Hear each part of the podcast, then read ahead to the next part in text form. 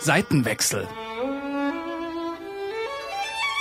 Detektor FM entdeckt Klassik. Mit Eva Morlang. Präsentiert vom Gewandhausorchester.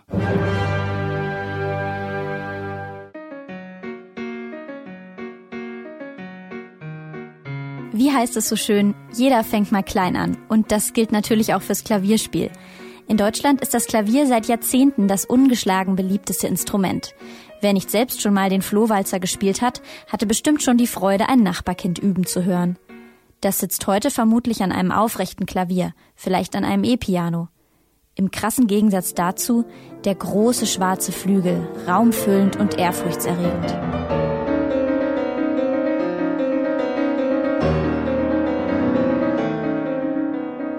Wir begegnen ihm meistens im Konzertsaal, wo er mitten auf der Bühne thront. Dabei verdankt der Flügel seinen Namen eigentlich einem Tasteninstrument, das auch zu Hause gespielt wurde, so wie heute das E-Piano.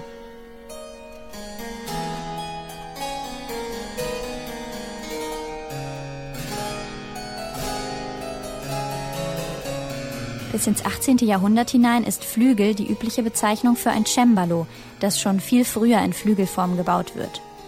Auch wenn sie sich vom Äußeren ähneln, der Klang und die Technik sind doch sehr anders. Beim Cembalo werden die Saiten gezupft mit kleinen Häkchen, damals aus Vogelfederkielen. Deshalb erinnert der Klang auch eher an eine Gitarre. Beim Klavier werden die Saiten mit Hämmerchen geschlagen. Deshalb heißt das Instrument in seinen Anfängen auch Hammerklavier. In der Zeit von Johann Sebastian Bach etwa existieren viele verschiedene Tasteninstrumente parallel. Der Pianist Arash Rockny fasziniert sich sehr für diese große Bandbreite und ist froh über jede Gelegenheit, bei der er ein historisches Instrument spielen kann. Ihm ist es wichtig, auch bei der Auswahl der Stücke im Blick zu haben, für welchen Bautyp was geschrieben wurde. Zum Beispiel auch das Begriff äh, Klavier mit C geschrieben ist nicht unbedingt in die alte Zeiten, also zum Beispiel im 18. Jahrhundert, ist nicht unbedingt damit nur das Klavier gemeint, sondern alles sozusagen, alle Tasteninstrumente. Also Klavier könnte auch ein Orgel sein. Deswegen ist das schwieriger bei so einem Stück zum Beispiel von Bach genau zu unterscheiden, ob das für Orgel oder für Cembalo oder für Klavichord geschrieben ist, aber bei einem Stück von Prokofiev kann man genau wissen, okay, das ist für einen Flügel von 20. Jahrhundert geschrieben, ein Steinway oder Bösendorfer, aber ein riesiges äh, sozusagen Instrument, die mit großer Resonanz boten und großer Eisenplatte.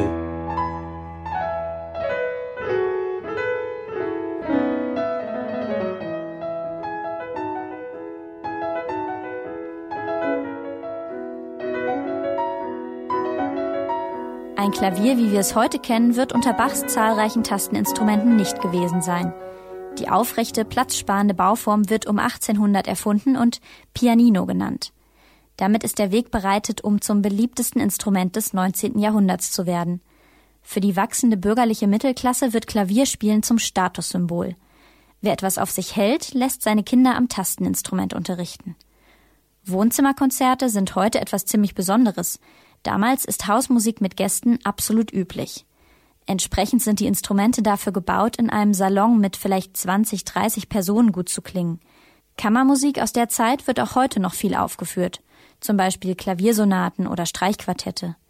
Zwar landen diese Programme nicht in den ganz riesigen Konzerthallen, aber auch kleiner Saal heißt heute eher 300 Plätze, nicht 30. Vorteil ist, dass man irgendwie eine größere Publikum hat und man kann sozusagen mit mehreren Menschen äh, kommunizieren. Aber der Nachteil ist natürlich, dass diese Art von Musik ist nicht davor gemacht, dass sozusagen die Leute wie heutzutage ganz still da sitzen und irgendwie respektvoll die Musik so folgen und sogar zwischen die Sätze nicht applaudieren oder nicht husten. Äh, das ist für einen Salon gemacht, wo die Leute sitzen und vielleicht etwas auch trinken.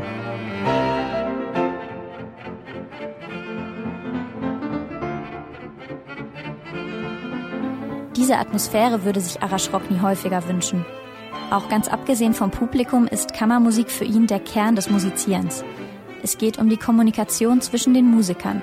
Das sieht die Pianistin Lauma Skride ähnlich.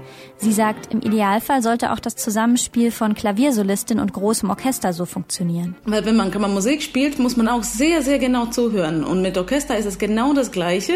Und da muss man genau auch die Partitur kennen. Man muss wissen, wann die Flöte spielt, wann, wann Oboe spielt oder wann Bratschen, Pizzicato spielen, dass man wirklich weiß, auf was man genau achten muss und auch wirklich ganz genau zuhören, weil das ist ja nicht so, dass man einfach so losspielt und alle anderen werden hinterherrennen. Nein, man muss ja schon sehr genau wissen, was das Orchester macht und auch sehr genau zuhören und auch sehr genau auf, auf Dirigenten zugucken und und es ist einfach auch eine Zusammenarbeit, aber also mit mehr Musiker involviert.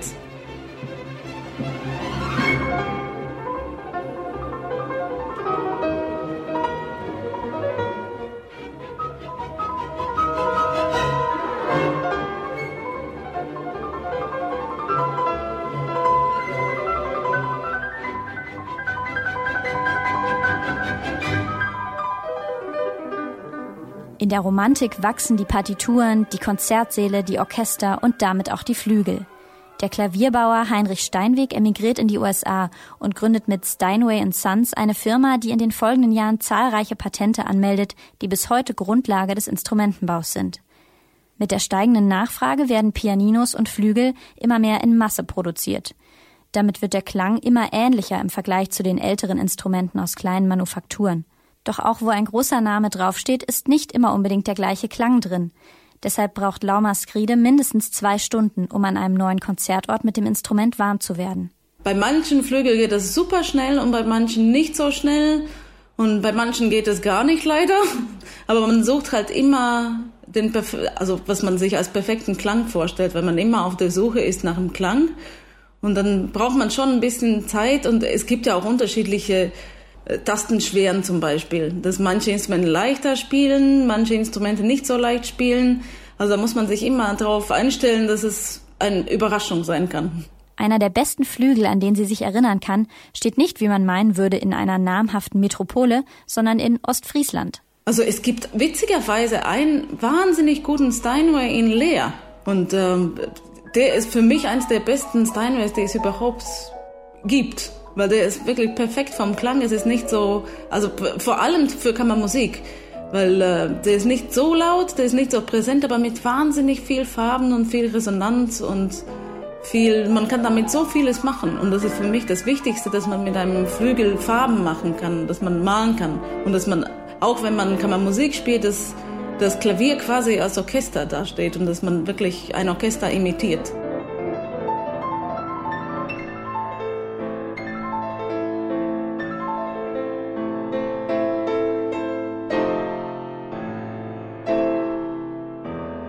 Bis man einem Tasteninstrument so viele Farben entlocken kann wie eine professionelle Pianistin, ist der Weg natürlich lang. Aber es sind eben auch nicht alle Instrumente für den großen Konzertsaal und hochvirtuoses Repertoire gebaut.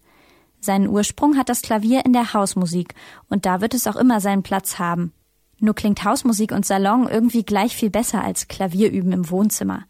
Freunde einladen und gemeinsam musizieren sollten wir wieder mal öfter machen.